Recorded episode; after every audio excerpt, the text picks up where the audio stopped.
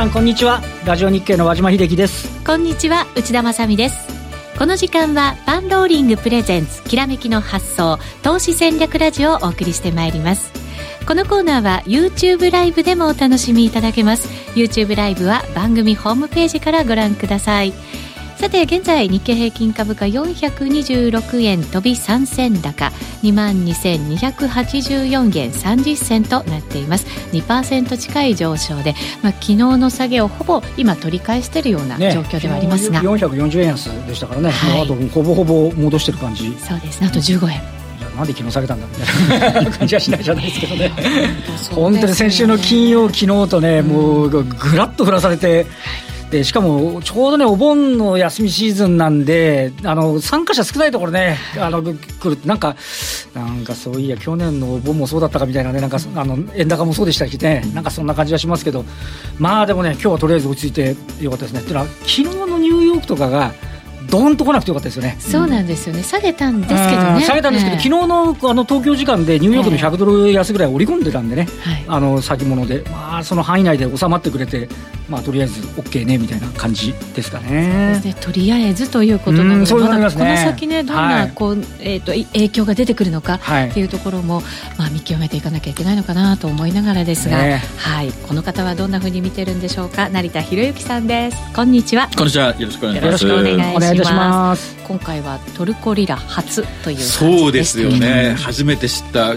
はい、もう10年近くですかね。前は3桁台だったんですけど。トルコリラいつの間にか1 5 6円ですかね。今日も16円ぐらいですよね今ね。その当時は成田さんもあのトルコリラを売ったりとかしてらっしゃったとか。やはりブリックスが流行って、はい、小金利通貨のスワップ運用がもう全盛の時代ですね10年ちょっと前ぐらいですかね。はい、当時はやっぱり、うん、あの IMF の介入後のあのトルコのそのなんていうんですかね経済がかなり安定してたんで。で、まあ、トルコか、もしくは南アフリカランドかっていう、大体この2つだったですよね。リーマン前ってやつですかそうです、そうですね。はい。まあ、時にやっぱり新興国通貨ってこういう動きがね、はい、あったりするんですけど、ここまでの動きっていうのは、ね、なかなかやっぱりプロのディーラーでも見,、ね、見たことがあまりないっていう。今おっしゃったように、今、ナンアランドだって一緒になって、なんかとばっちりみたいな感じで下げたりしますもんね。その他の資源国通貨もね、ねやっぱり新興国通貨も同じような同じような動きになっちゃってるっていうね、えー、感じですからね。そうなんですよね。ここからの戻りを試してくれるのか、またやっぱりちょっと下を見てしまうのかっていう。う日本的に言うと、これまで米中だとか米ロだだとか、いろんなこと言ってて、ここで、リラですかって言われても、外部環境ばっかり見てて、もう一個また加わってる感じになっちゃってるんですよね。まあ、そうですよね。よね気にはなってたんですけどね、そうそう政治情勢とかね。1年間ずっとリラってとにかく下げてて、これドカンって下げが加速してるっていうことですもんね。はい。まあでも、下げてもやっぱり買いが入ってくる通貨だっただったですよね。からっていう、ね、通貨ですからね。そうなんですよね。はい、だから、20円割れたところで大きなやっぱりこう投げが出たっていう感じもね、ありますけどね。ねはい。えー、さて、ここでパンローリングからのお知らせです。今年も講師が20名以上出演する人気の投資戦略フェア in 大阪を11月3日土曜日に開催します。今、優先登録の申し込みを開始しています。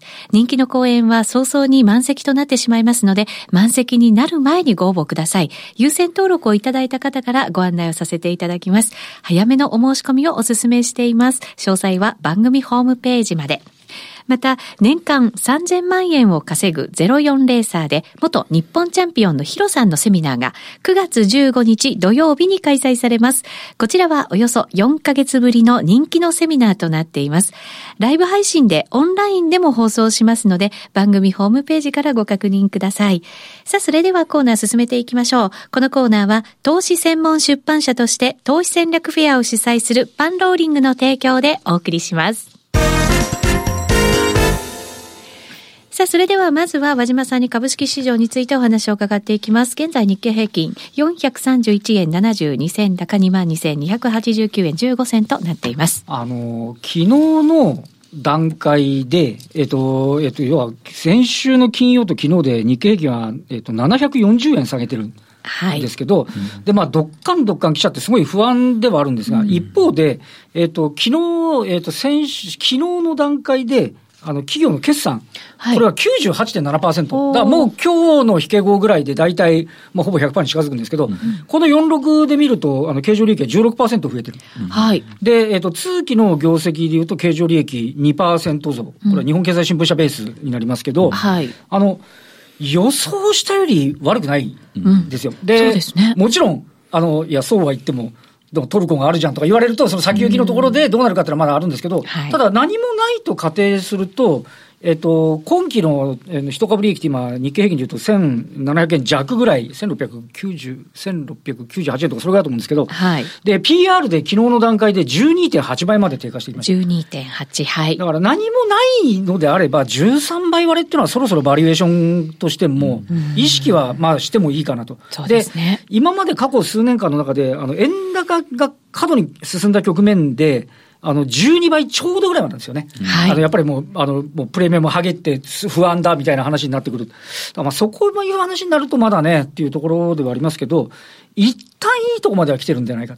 そうですね、数字的にはね。うん、で、片やで、あんまり芳しくないのが、えー、あの、マザーズ。はい。これが、あの、メルカリが今日も安値を切ってるうん、安値っていうのはもう、昨日の段階で、6月に上場しているこの上場来の安値なんですよ。はい。誰も儲かってない。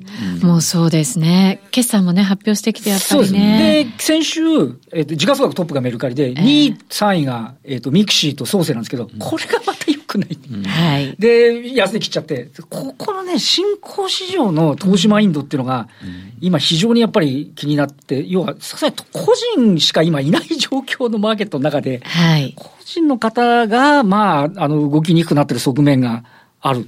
そうです。なんかようやく下げ止まってたのにっていう感じなんですよね。戻り試してたじゃないですか。そうです、そうです。そこでね、あの、本来だと、これ主軸株から戻していくと、あやっと来るなみたいな感じだったのが、そこからこけちゃってるんで、えーまたちょっとね、この辺のムード、あの、まあ、今日少し反発してるんで、このあたりで下げ止まってくれりゃいいんですけど、うん、そうですね。ただやっぱり日経平均とか、まあ、主力に比べると戻り鈍いですよね。戻り鈍いです。2%ぐらい日経平均が戻してるのに対して、マザーズ指数は1%ぐらいなので。そうですね。昨日、えー、あの、マザーズ4%下げてますからね。大きかったです。ね。やっぱりちょっとこのあたりの落ち着き待ちみたいなところも、片やではちょっとあるのかなっていう気がしますよね。うんどうなんでしょうね。この辺、なかなかやっぱり戻り鈍いとなると落ち着くのもちょっと時間かかるで、まあ、正直ね、あの国内要因で、あそうか、これが来たんなら大丈夫だってって上がれるかっていうと、やっぱりその米中だったり、今度は、あの、日米の貿易の会議も、ここで、あの、欧州みたいに、ああ、なんだ、自動車関税大丈夫じゃんって言ってくれればいいのに、うん、結局、日米首脳会談まで持ち越しになってしまってる。そうなんですよね。だから次回がもう9月とかですか？そう、下旬ですね。そうですよね。一個、あの、場合によっちゃ、雲、霧が晴れるところまでローローバーしちゃってるんで、はい、なかなかね、日本固有の理由で反転していきにくい。うんまだ引き続きね、ちょっと外部環境にらみではあるかなっていうところですよね。そうですね。まあ、話し合いが継続してるってことはいいことで、そうそうね、悪い話が出てこなかったっていうだけでも、本当はいいことなんでしょうけれども。そうですね。本当ですよ、ね、でもそれをなんかこう、交換できない慈愛になってしまったっていうのもね。一つぐらい巧妙が欲しかったっていう部分を探しに行ってたところなんでね。ちょっと残念な感じ、ね、そういう感じもしますよね。しますよね。はい。はい。えー、それではこの後、ゲストの成田さんにお話を伺っていきます。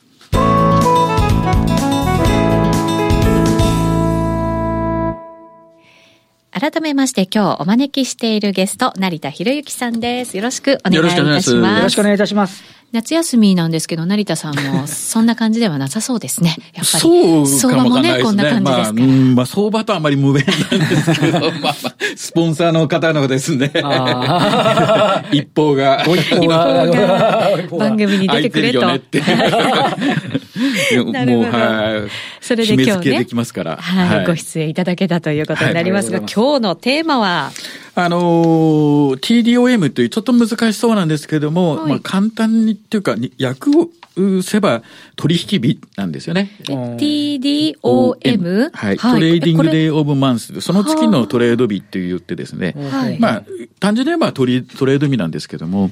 トレードするとチャンスみたいな日えー、まあそうなんですけども、もともとの発想はですね、その、あの、季節要因ですとか、シーズナルパターンとか、そういうのを検証するときに困っちゃうのは、例えば、あの、8月の10日と決めても、週末に引っかかったりとかですね、はい、必ずカレンダー通りにはいかないんですね。確かに。多少はずれますよね。そうですね。はい。はい。なので、検証するときには、第一取引日とからからかあのカウントして、そうすると大体最高23取引日ぐらいまであるのかな。うん、はい。そういう形でちょっと変えないとですね、検証をしてもなかなかちょっとはっきり出てこないっていうのがありまして、まあその、まあ流れを組んでこの TDOM っていう形で、まあラリー・ウィリアムズのは月末に、えー、翌月のですね、はい、えー、トレード日の検証をしてます。うんで、まあ、対象にしてるのが、まあ、えー、3商品ですね。米株、えー、米国債と、まあ、金と、まあ、3つの市場を、えー、ベースに、えー、第何日取引日に上がるとか下がるとかっていう検証をあの月末にやるんですね、うん、上がりやすい下がりやすいみたいな感じですかね、はい、もともとあのカレンダーを見てあのこの夏場なんかちょうど株がやっぱり緩いんですよね、はい、夏場からあの秋にかけて株が緩いっていうのは、うん、まあ、大体まあ皆さん知ってるんですけど具体的にいつ緩いのかっていうのと、うん、あと実際トレードするときに単純に下に行くんじゃなくてストップを置いて検証するのとそうじゃないのとは答えが変わってきてしまうんですね。ですから、よりそのトレードをできる状況で検証したのがこの TDOM っていう。なるほど。はい。こういうなんか、日柄とかがね、分かると攻めやすかったり、そうですね。ね、するじゃないですか。ね、方向性はまあ見ててね、なんかこう判断するっていうこともあるんでしょうけれども、行くぞっていうなんかね。そうなんですよ。うん、それがあって、じゃじゃあこれを完全に自動売買でやれるのかっていうと、いや、できないことはなくてですね、実は結構やられてる方多いです。へえ。そうなんですか。ただ、あの、トレンドは無視、今、その、内田さんもおっしゃったり、和島さんもおっしゃってるように、そのトレンドとか、その話題性っていうのがあるんで、うん、少し前ですとトレンド、はい、今のご時世だとボラタリティですね。これがちょっと無視できないんで、必ずしも全部自動売買でやったらいいって答えには実はならないんですね。その時のだから大きな要素が、はい、はい、絡んでくる。そうなんですね。はい、何もなければこの検証通りって形になっていくんですね。ですから、その辺を注意するんで、ラリー自身はこれを完全に自動売買ではやってないです。あ、そうなんですね。自動売買も取り込みつつみたいなな感じ、そうですね。あの、駆使する形ですね。彼がアクティブにそうですね、約20年ぐらいまでまでは短期売買を自動売でやってた時は、これがかなりベースになってました。で、当時日本に初めてその、有料セミナーでその招いて初めて講演した時の参加して、今で現役でやられている方方たちは、これに非常に精通してて。あそうなんですか、はい、そその癖というか、はい、他の要因がなければ使えるとかっていうことを非常にやっぱり分かってる方多いですね。受給なんかの癖みたいなのってやっぱりね、ねありますもんね。はい。そういうのをやっぱり取り込んでということになるんでしょうね。そもそものアイデアは別にラリーからスタートしたんじゃなくて、彼がマーケットにそのか携わることになった大学時代に読んだ本の中に、はい、祭日の前に株価は上がってるという発表された本があって、で、それが頭にあって、で、調べていくと、あ、こういう癖があるんだっていうのが、もともとの出会いなんですよ。まあ、それをそのトレードしやすい形にしてるのが、こう TDOM ですね。はい。はい。なるほど。まあ、あの3商品、米株、まあ、米国債金なんですけど、日本ですと、ほとんどこの米株ぐらいしか皆さん見てくれないんですけども。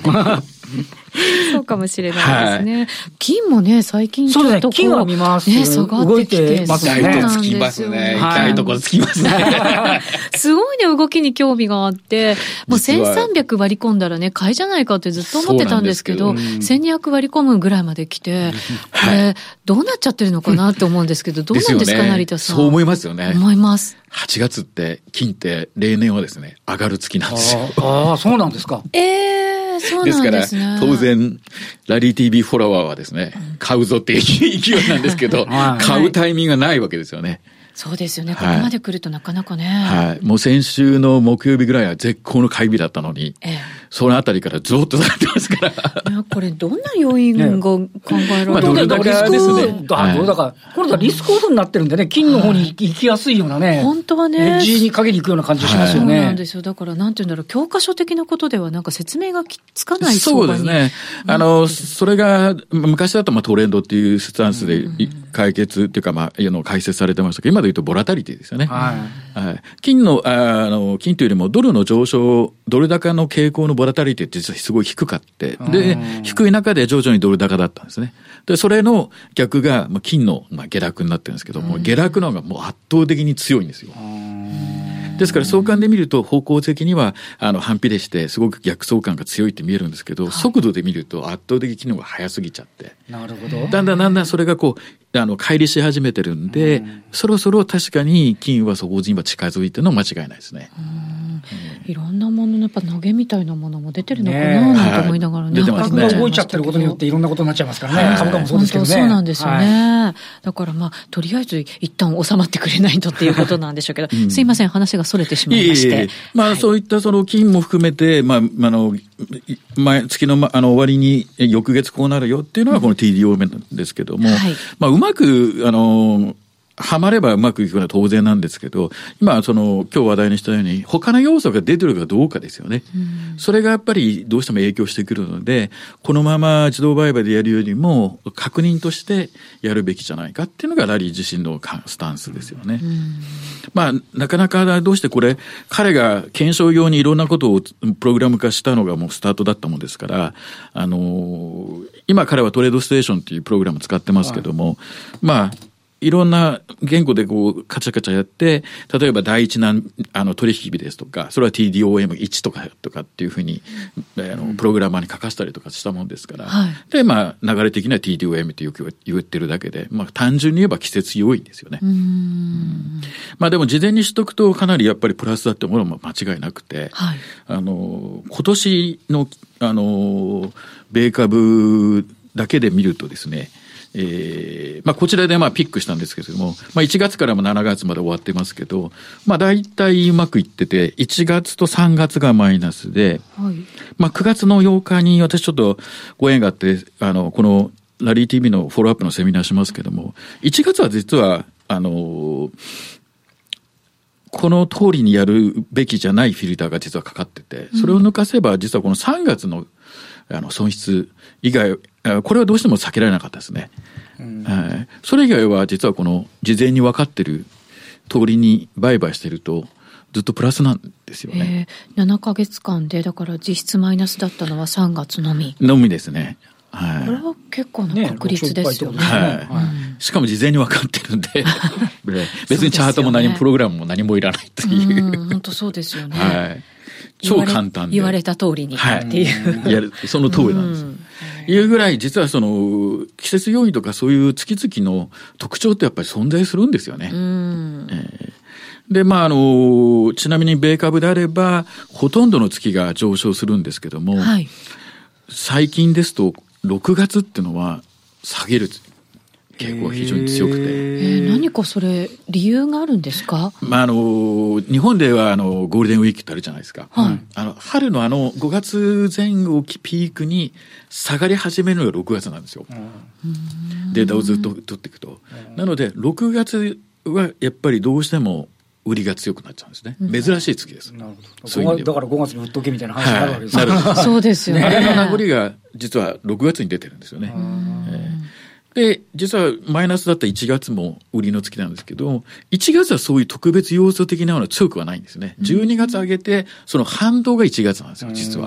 ああ、年末にかけてね、ぐーっと上がってって、それで年始でちょっとこう、ガーッと、あの流れが変わるっていうのって、今年もそうだったし、去年もそうだったような。数年前まではジャニアリーエフェクトとか言っちゃって、1月は結構強いぜみたいな話だった。のが、なんかここへ来てちょっと違う感じですよね、なんかね。なんかいろんなものが前倒しになってる感じみんな分かってるから、そうそうそう。高いんだったら売っとるみたいな話になってるかもしれませんしね。ねそれありますよね。まあそういうのが事前に分かるので、まあチャートが書かれるチャートってこう画面とか、まあね、プリントアウトしてもそうですけど、目の前に見れば非常に、まあ、向かって左に見れば誰でも分かる結果でしかないわけですけども、はい、ポイントはここからの右の余白の部分ですよね。そうですよね。えー、それが事前にある程度分かってるってのは、やはり相当な強みではあることはあります。ただ使い方がある程度理解できないと、はい、思ってるような、その検証したような、例えば80何パーセントですとか、90%、あの、このようにうまくいってるって言われても、実際そうなると必ずしもならないですね。うん、使い方のなんかコツみたいなものってあるんですか？一つ、あの、この検証をする上で、バイアスを放り出すために、ストップをですね、うん、非常にワイドにしてます。ストップをワイド。はい。い、い意味だと大体2000ドルっていうと、これ40ポイントなんですよ。40ポイントっていうと、大体2.2%強ですね。1日に2%なかなか落ちないですよね。ねそうですよね。はい、ねそれ結構ワイドですね。すねはい。ということは、それだけワイドにしながらも、どっかで止めないと、やっぱりずるずるいってしまうんで、それで、あの、2%前後のストップロスを入れて検証してるんですよね。うん、ですから、1回当たってしまうと、勝率が90何パーセントいってても、うん、2%以上の損失が一気に出てしまうんで。ある意味コツコツドカンの典型みたいな。もろですよね。ですよね。はい。だから、なので、その辺もあって、他の要因が何もあの問題なければ使える。うそうじゃないと、その今起きてることに注目しておいた方がいいよっていうことがあるんで、うん、もうあえて自動売買としてはやってない。はい、そういう時はだからちゃんと裁量というか自分の意思を持ってしっかり切るっていう、まあ、ことも必要なわけですかね。そ、ね、れでこそ初めてテクニカルの一般的に使われている移動平均とかワークしてくるんですよね。あの金っていうのは何の移動平均を見ても今下にしか見てないんですよね。でも今月はこの TDOM で検証すると、上がる月じゃないですか。そうですよね、はい、先ほどおっしゃいましたもんね、はい、で、何が起きてるのかなっていうと、ドルと金とのことの逆相関。これがものすごい強いんですよね。で、過去にないぐらい強いわけですよ。うそうすると何かが今までと違うっていうのがあるんで、はい、単純にじゃあ、あの、金を買いましょうとはなかなかならないですね。そうですよね。はい、普通、それだけ異常なぐらい乖離してしまうと、本当はね、また寄っていくっていう、うあのね、はい、症状になると思うんですけど、ね、それがもし何か違う理由があるんだとするならば、同じようにはならないわけですよね。はい、そのトリガーになるものがやっぱりわからないですから、えー、どっかで変わっていくんだろうっていうなると、はい、スイングトレーダーにすると、加工してきた金をどっかで買うセットアップにはもうなってるはずなんですよね。でも、シグナル的な、そのテクニカル的なエントリーがまだ出てないだけなんです。うん、はい。で、こういったカレンダーのこういった検証のものっていうのは、そういうのを無視して、その取引日ベースでしか検証してないですから、そういったもう背景は全く関係ないので。ちなみにラリーはいつって言ってるんですかね。金はもう先週ですね。あ、本当ですか？そうなんですか、はい、先週のうちに。うん。はい。もうそこから来るぜって、来なかったっていう。まだまだわかんないですね。最後の下落やっぱりちょっと大きいって相場的にはよく言うじゃないですか。金にそれが当てはまるかどうかはちょっとよくわからないんですけど。はい、それがあの、俗に言う横ばいのレンジをブレイクしての、そのブレイクの騙しってやつですね。はい。で、起きやすい。はい、で、まさに金が昨日バッと下げてますんで、向こう2日もしくは3日以内に、あの、昨日の高値を超えてくると、かなり勢いで戻っちゃいますね。なるほど。はい。それが逆に言うと、テクニカルなエントリーポイントなんですよ。はあ。結構金ね、いつ仕込もうかって思ってらっしゃる方、投資家の皆さんの中でも多いと聞いてましたので、単純にそのブレイクした時の高値に逆差し置いて、黙ってればいいわけですね。あ、来ないなって言ったらもうやめ外してるはい。っていうだけの話ですね。セットアップ的にはもうほとんど買いない方向にはなってますよね。かなり実需関係の方も、あの、ヘッジすごい強いですから、はい、かなり買ってるんで。なるほど。はい。はい、まあそういったこのカレンダー的なこういった月々の要素を分かってると、まあ結構、あの短期トレーダーにとってはまあベネフィットが高い。うん、はいまあ、これはあのスイングとか方向性とは別にあのその月その月のその特性ですよね。はい。えー、をまあ解説してるっていうのがこのラリー TV のちょっと特徴かなと。だからそれだけじゃなくって他のこう取引手法もこう取り混ぜながら、ねはい、でそこでじゃあいつ攻めるかっていうところを明確にしていくためにとても役立ちそうな感じもしますよね。ねはい、まあ金は確かにそういう形で先週のカレンダーには合ってないんですけどもじゃああの米株と米国債ですよねこれドンピシャなんですよね。はい、ああそう。はい。もうばっちり米株の下げがえー、カレンダー通りに来ちゃってて、はい、下げ止まるなんか日にちとかは言ってないですよね。一応やっぱ聞いてみないとね。ねどうしてもやっぱり月末ですよね。ああ月末か、はい。だんだんだんだん秋口の方にこう寄せられて寄せられていく感じがしますね。秋っていうのもちょっと不安の多い時期じゃないですか。ね、9月、10月はね、なんか下げ始めるとまたヘッジファンドの決算だとかなんとか言い出しますからね。そうなんですよね。ねなかなかやっぱりこう、本腰の買いが入りづらいって続いてしまうとなると嫌な感じしますね。そうですね。ねアノマリだと今度ね、あ冬、さっきもおっしゃってました年末にかけて少しいいから、その突っ込んだところはもしかしたらいいのかもしれませんけどね。うんそうですね。まあ、こういう事前に分かってまあ、あの他の要因と比較して、うん、で戦略を立ててでまあ単純に買ったり売ったりだけじゃなくてどれぐらい資金量をその、まあ、使うかですよね。なるほど、はい、そこの一つのあの要因として、はいあの、まあ、見るべきことではあるような気がしますね。やっぱりその当てるだけじゃなくて、いいくら仕込むかが全てですから。うん、そうですね、はい。そこに向けてなんかこう分散しながらね。はい、そこで本気みたいな。やり方もあるかもしれないですよね。ちょろちょろ打診しといてね。えー、来た、来たらみたいな話はあるかもしれませんね。相場の感覚をね、感触をこう掴みながらっていうこともね、あのタイミングさえ分かれば。そうなんです。そういうところで、まあ、タイミングでも詳細にこう月別の様子を見てるのがこの TDOM ですね。はい。はい。はい、ぜひ参考にしていただきたいと思います。はい。えー、ラリー・ウィリアムズの週間マーケット分析、通称ラリー TV ですが、現在新規入会キャンペーンを行っています。通常の月会費が50 20%オフの5000円キャンペーンです。今日お話ししました TDOM や日経の下げなどラリー・ウィリアムズさんえ、自身が解説していますので、ぜひこの機会にお試しください。また9月8日には成田さん自身のトレードの仕方も解説したラリー TV のフォローアップセミナーも予定しています。一般には公開していない手法も紹介してくれるということなんで、こちらも非常に楽しみなんですが、成田さん自身のトレードの仕方もご披露くださると。そうですね。やはり、えー、ダリーとは付き合いも長くて、その、短期売買のそのエントリーですとか、はい、テクニカルですとか、パターンですとか、まあ、かなり何年もやってますんで、まあ、あまり皆さんが見ないポイントを、使ったりとかですね。っていうのは、まあ、お話できるのかなと思いますね。はい。また、成田さん、あの、幅広い商品も、ね、本当ですよね。ご覧になってるので、はいね、そうなんですよ。その組み合わせ方がすごくなんか面白くて、今はこっちは売りでこっちは買いだよねっていう話を、ね、ちょっと裏話的にね、はい、番組のあの打ち合わせでもお話しくださったりもするんですけど、はい。そういう組み合わせってやっぱりすごく大事だったりしますか？そうですね。やっぱりシカゴなんかは、その、市場間のそのマージンのスプレッドが安くなりますんで、はい、まあおすすめはやっぱり近外の、あの、米株売りですよね。おなるほど。これやっぱり単体でいくと攻めづらいですよね。金を特にロングするなんてっていう当然思いますからね。はい、この相場の中で。そうですね。はい、もうそろそろのとこまで来てしまってるんですよね。そろそろね、でもなんか見てると動きたくなったりしますよね。ねはい。その9月8日、成田さんのフォローアップセミナー、ぜひ皆さんもご参加いただきたいと思います。詳細は番組ホームページからお願いいたします。また9月8日の午後には、FX の主婦で有名な悦子さんの FX デイトレードセミナー MT4 パソコン教室が開催されます。こちらのセミナーでは参加者一人一人にパソコンを用意しますので、悦子さんの手法の肝である複数通貨の勢いが出た時のインジケーターの見方や、ニュースが報じられた前後の動きのパターンなど、過去の傾向やパターンを学びたい方にはおすすめとなっています。お得なセミナーとなっていますので、今すぐ番組ホームページからご確認ください。